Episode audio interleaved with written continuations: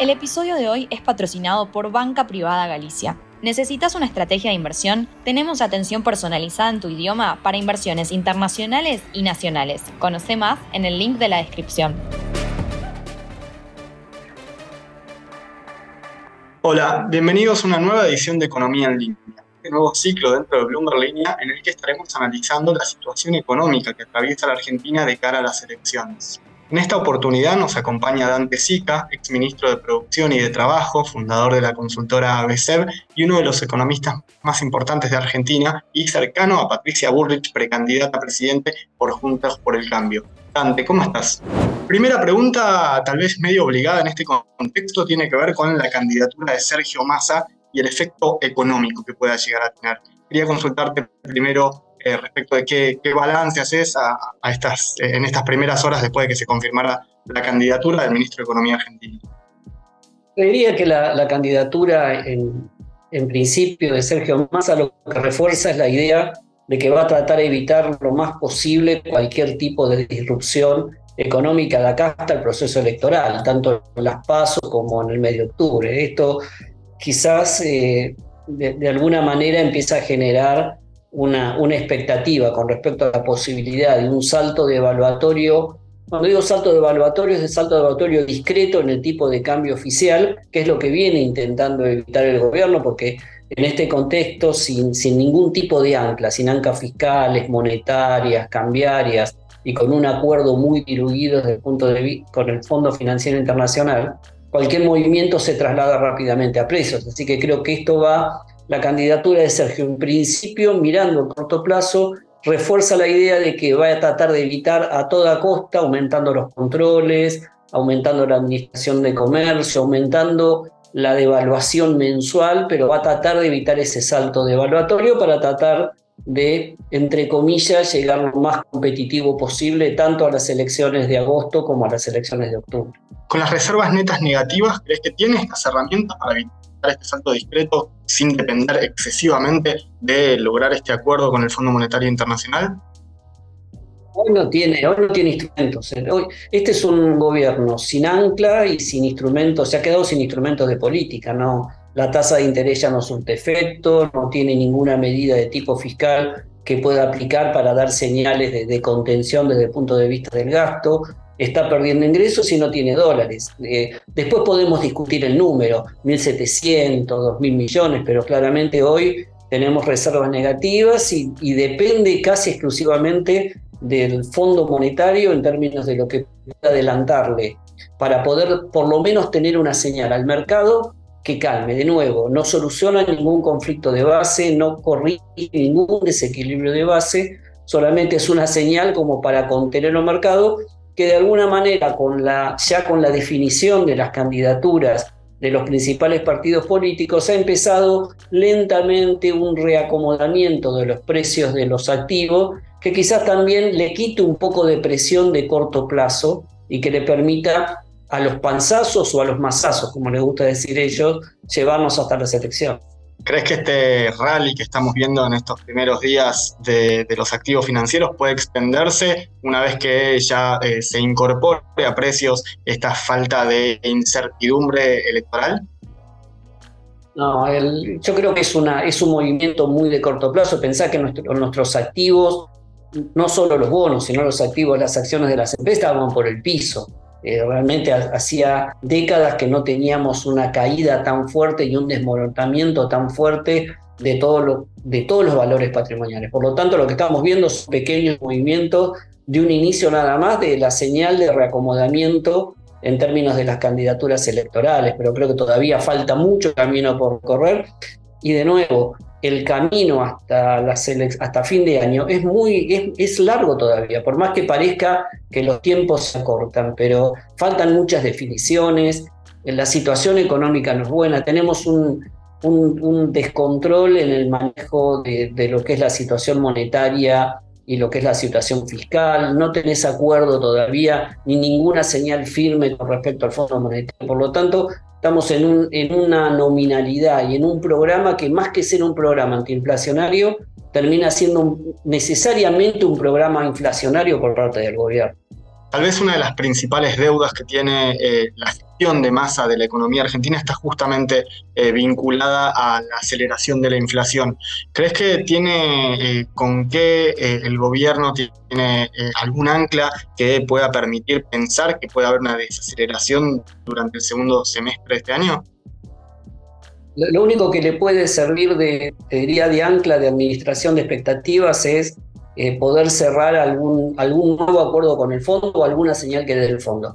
Eh, da la sensación que Massa resignó en el momento de que asumió su última gran oportunidad fue cuando asumió en julio del año pasado la posibilidad de tener un programa un poco más consistente. No te digo que haya resuelto o que estuviera direccionado a resolver todos los desequilibrios de base, pero por lo menos empezar a corregir algunos. Creo que apostaron a eh, tratar de administrar los desequilibrios y en, una, en un contexto de muchísima mala praxis tuvieron la mala suerte del contexto internacional desde el punto de vista meteorológico que los dejó básicamente sin reservas. Hoy eh, no, tiene, no tiene instrumentos de política y no tiene capacidad política para poder gestionar ningún cambio desde el punto de vista mucho más estructural y tampoco tiene tiempo como para poder ver los resultados de ese cambio. Entonces creo que está, desde ese punto de vista, está en el peor de los mundos y con pocos instrumentos como para poder dar señales. Pareciera que en este momento la eh, inflación mensual está viajando en un ritmo que parece que se va a, a quedar en torno al 7% al 8%, ¿imaginas que este va a ser como la nueva velocidad crucero de la inflación hasta por lo menos hasta diciembre? Eh, ¿Crees que puede llegar a acelerarse aún más, eh, como han marcado algunos economistas, a niveles del 9%? ¿O que puede llegar a desacelerarse un poco, eh, dando cierta tregua al oficialismo de cara a las elecciones? si, si miramos los, en los últimos dos años, un año y medio, el primer semestre del año pasado, gestión Guzmán, el promedio estaba en 2,5, 3. Ya en el segundo semestre con masa estuvo alrededor del 4, 5 de inflación. Primer semestre de este año, 6, 7. Y de nuevo, no hay ningún elemento que nos dé señales la macro para pensar que puede haber una baja. Eh, podrá haber un mes que esté más estacionado en función de cómo son los precios estacionales o cómo eh, están impactando los precios de los bienes regulados, pero la magnitud del déficit fiscal, la caída de ingresos producto de lo que fue la, baja de exportaciones y, la, recaudación de los impuestos al comercio exterior, la necesidad de la emisión no ya solo en forma directa, que este primer semestre tuvo que recurrir, sino también en forma indirecta para poder financiar el déficit cuasi fiscal. Y de nuevo, la ausencia de señales más concretas por parte del fondo. Son todo un programa que no da ninguna expectativa de que la inflación pueda ir a la baja. Todo, seguramente podremos tener un mes un poquito más estacionado, pero cuando uno entra en un régimen de alta inflación,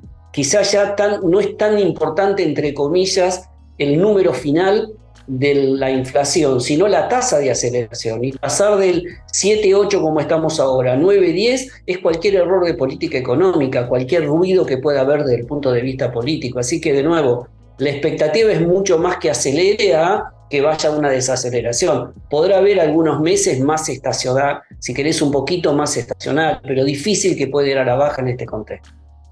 Seguramente en los próximos meses se, habla, se hable mucho de lo que tiene que ver con la herencia económica, que va a ser uno de los ejes seguramente centrales eh, de cara a las PASO, de cara a octubre, especialmente ahora que el ministro de Economía es el candidato del, oficialismo. ¿Crees que esta espiralización de la inflación es eh, por ahí la peor herencia que va a recibir quien asuma el 10 de diciembre eh, la Casa Rosada?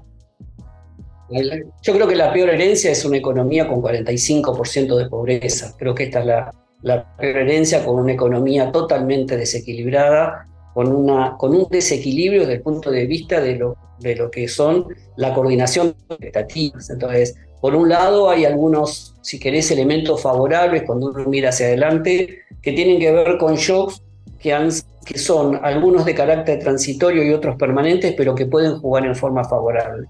El primer shock favorable y si querés permanente es el cambio geopolítico que ha habido en el mundo a partir de la invasión de Rusia a Ucrania, que ha, generado un impacto desde el punto de vista económico, que estamos no solo ante un cambio, si querés, en términos de precios, sino un shock positivo en términos de precios y cantidades. ¿no? Tenemos por el lado de la guerra, la incertidumbre y, los nuevos, eh, si querés, la nueva agenda producto de los temas ambientales, la aceleración del cambio climático, etcétera, un shock muy importante en materia energética y en materia alimentaria. Pero creo que es un contexto muy favorable para aprovechar. Por otro lado, también la crisis que estamos enfrentando, todas las herencias que nos deja, nos deja de alguna manera también alguna, una crisis muy distinta a las anteriores, donde la falta de coordinación, la, la descoordinación de expectativas en un marco de un shock favorable nos permite también necesariamente tener un programa de estabilización, pero quizás no de las características que conocimos antes. Pero te diría que la principal deuda que vamos a enfrentar es la deuda social. 45% de pobreza, 5 millones y medio de trabajadores en situación informal, creo que tenemos que apuntar a una recuperación muy fuerte de la dinámica de la economía que recupera el nivel de productividad para poder recuperar los niveles de empleo. Y en ese contexto, ¿crees que eh, hay espacio para el plan de estabilización que deberá ponerse en marcha necesariamente a partir de diciembre, eh, con reducción del déficit, seguramente con un sinceramiento de eh, lo que tiene que ver con el tipo de cambio? pareciera que la situación es endeble y al mismo tiempo son muchas las, las reformas que hay que hacer. Es cierto, pero lo que no hay espacio es para no hacer nada si la economía argentina mantenemos como estamos, lo que vamos a tener es una ventana de oportunidades espectacular sin poder capturarla y una economía que lentamente, si querés, va a un proceso de estancamiento. Obviamente hay algunos ecosistemas, como es el caso energético, economías del conocimiento, a lo mejor la minería, que por la propia dinámica de los recursos naturales puede seguir teniendo, entre comillas, un crecimiento positivo en el margen, pero muy lejos del potencial. Argentina necesita estabilizar para poder aprovechar en pleno la potencialidad de este shock externo positivo que estamos viviendo hacia afuera y a su vez movilizar gran parte de los motores que vamos a tener en la próxima década, que tienen muchas virtudes y entre las virtudes es, son globales, digo, tienen un impacto muy fuerte a nivel territorial en todo el país y, tiene un impacto también muy fuerte en la generación de empleo. Entonces, creo que las condiciones en las cuales la economía va a llegar, las condiciones de esta crisis inédita que estamos viviendo no solo en materia económica, sino social, no nos dejan margen para pensar que no hay que podemos, si querés, subsistir sin un, o solo con un programa tenue o light de, estabilización sin ninguna reforma estructural. Tenemos que tener un, programa de desarrollo, si querés, de desarrollo y estabilización, que no solo mire los, los, conceptos de la macro, sino también que actúe sobre los factores de la micro que permitan liberalizar rápidamente las fuerzas productivas que Argentina hoy tiene ante una ventana muy importante a, a nivel internacional. Si tuvieras que describir cuáles son los pilares, los fundamentos que, debería, que no deberían faltar en este programa de estabilización. Eh, ¿Cuáles serían? Sería, primero, claramente una fuerte, el problema sigue estando en la parte fiscal, una fuerte ancla fiscal, es tener un, presupuesto y tener reformas, reforma del Estado que implican reforma, ordenamiento del gasto y reformas tributarias que nos permitan alcanzar no ya rápidamente el equilibrio primario, sino poder tener superávit primario para poder empezar una baja, eh, eh, si querés, consistente y permanente desde el punto de vista impositivo y un ordenamiento eh, impositivo fuerte. La segunda pata es una reforma monetaria, en especial poniendo eje en el Banco Central, tratando de darle esa independencia que, que de alguna manera es parte de la receta de los países de América Latina que han logrado vencer a la inflación y cortar el financiamiento directo para el sector público. Tercero, una reforma cambiaria que permita unificar rápidamente el tipo de cambio y tener un, comercio que se rija básicamente bajo normas OMC, pero con un tipo de cambio competitivo, pero que sea libre y que de alguna manera sea un mercado único donde puedan entrar y salir todos los jugadores. Y a su vez un paquete de reformas micro que van desde la modernización del sistema laboral, un fuerte proceso de regulación de la economía y leyes específicas, en especial para los sectores que van a ser los grandes motores de tracción de la economía, que por sus características, que son intensivos en capital, que tienen, si querés, recupero de rentabilidad a largo plazo, requerimos dar un marco, si querés, adicional de confianza para poder capturar y aprovechar esta ventana de oportunidad muy rápidamente a partir del año que viene. Entonces, yo creo que este paquete, este programa de desarrollo que implica estabilización macro más reformas micro, es un concepto de ubicar nuevamente a la Argentina en un sendero de desarrollo que ha perdido hace más de 20 años. Nombraste recién un poco al pasar eh, la parte cambiaria y ha habido en estas últimas semanas una suerte de debate entre economistas privados respecto si se puede sacar el cepo eh, de, manera tipo shock o si tiene que sacarse de, de manera gradual. Quería consultarte respecto a qué opinión tenés eh, sobre este tema vos, si se puede efectivamente sacar el cepo así de forma de shock o si vamos a tener que convivir con controles cambiarios que se vayan atenuando cada vez más. El cepo es una de las principales causas del deterioro de la situación macro y de la situación productiva en Argentina. Una economía no puede crecer, los empresarios no pueden tomar decisiones en el marco de una economía con cepo. Entonces, el cepo hay que liberalizarlo lo más rápidamente posible. Ahora, eso se tiene que hacer en el marco de un programa mucho y de un programa consistente, de un programa integral. No es una medida, no es llegamos y liberalizamos el cepo y después vemos qué hacemos. Tiene que haber señales fiscales importantes, tiene que estar la reforma monetaria, tiene que estar la reforma cambiaria y en ese marco hay que liberalizar el cepo. ¿Te imaginas si este, este gobierno nos va a dejar con un aumento de la deuda comercial a más del doble. Hoy el, promedio de la deuda comercial en Argentina es de 20, 20 mil millones de dólares, es el ciclo de negocios tradicional del sistema productivo. Hoy ya están 35 mil y vamos camino a llegar a 40 mil millones, más las utilidades retenidas que no pudieron girarse al exterior en los últimos cuatro años.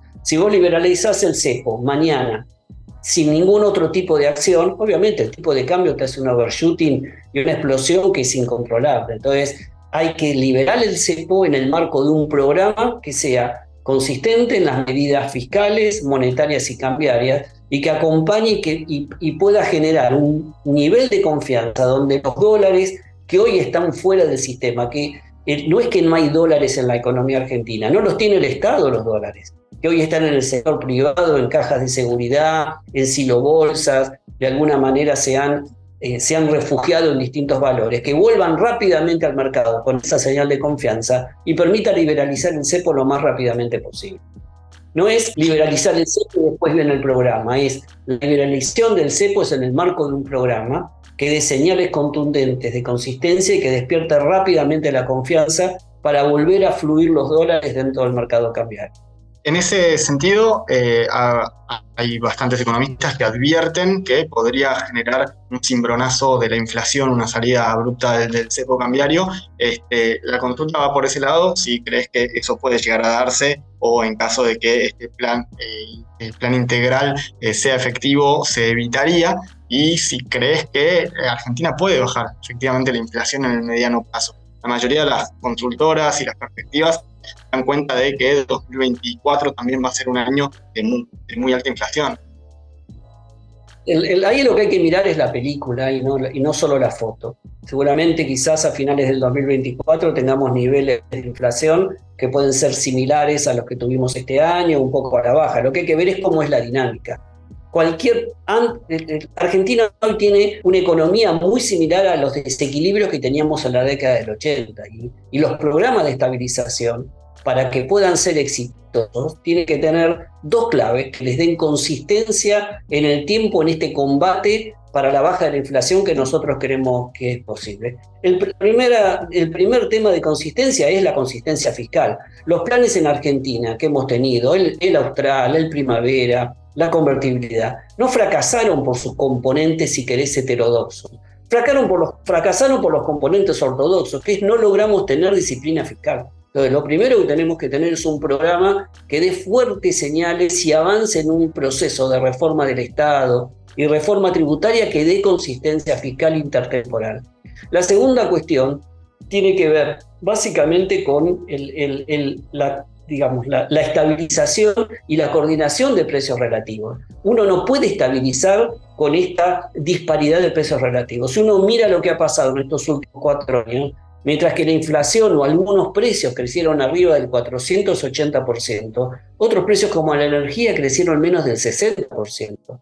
Entonces, no podemos estabilizar o congelar este set de precios relativos porque nos haría explotar cualquier programa en menos de siete meses. Entonces, la primera etapa antes, previa al programa, que fue lo que hizo el plan austral, que fue lo que hizo la convertibilidad con distintos instrumentos, es estabilizar precios. Y quizás va a tener un impacto en el corto plazo inflacionario mientras acomodamos precios de servicios públicos, mientras se acomoda el tipo de cambio. El tipo de cambio no es ni el tipo de cambio oficial que tenemos hoy, pero tampoco es el tipo de cambio, eh, eh, si querés, el blue como tenemos hoy, porque está reflejando un tipo de cambio de pánico y de salida más que un tipo de cambio de equilibrio a mediano plazo. Entonces, tenemos que encontrar y coordinar ese set de precios relativos para a partir de ese set de precios relativos poder generar una buena coordinación de expectativas. Vos pensá, vos fíjate las inconsistencias que enfrentamos hoy.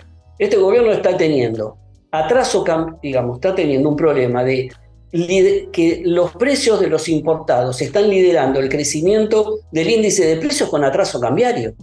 Y por otro lado tenemos pérdida del poder del salario real en el marco de un proceso de atraso cambiario, cuando teóricamente eso es al revés. ¿Por qué? Porque hay una descoordinación de expectativas, que todo el mundo está mirando los tipos de cambio libre, que están muy por afuera, si querés, del sendero de sostenimiento de mediano plazo. Entonces, el coordinar y, acomodar el set de precios relativos nos va a permitir coordinar las expectativas a futuro y poder hacer un proceso de estabilización que sea consistente y exitoso en el tiempo, desde el punto de vista fiscal y desde el punto de vista del set de precios relativos.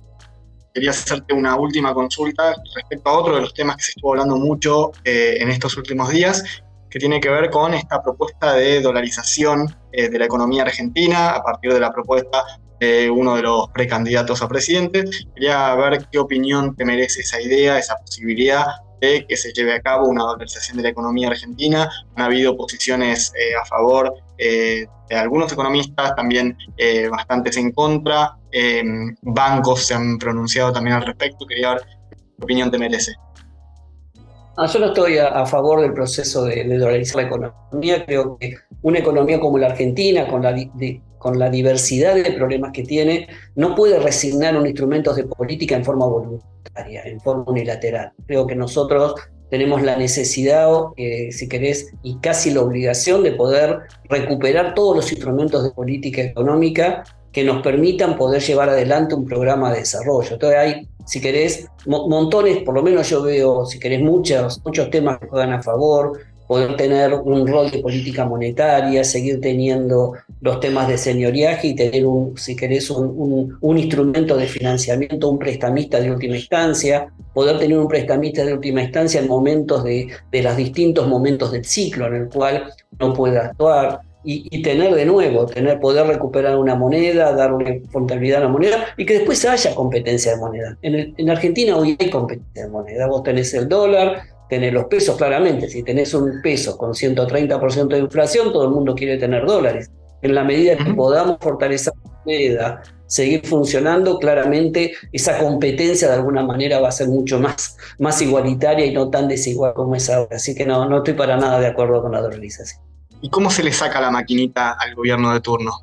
Hay que hacer una reforma, hay que hacer una reforma en principio en la ley, tratar de cambiar la, darle independencia al Banco Central, digo, no solo los nombramientos de los directores. En dos, yo creo que hay que poner dos, hay que poner dos cambios. Uno es la imposibilidad y la prohibición de tener que financiar en forma directa al fisco y la segunda es la imposibilidad de que pueda volver a poner cepos cambiarios, salvo alguna cuestión, si querés, aleatoria de corto plazo por un tema de movimiento de capitales.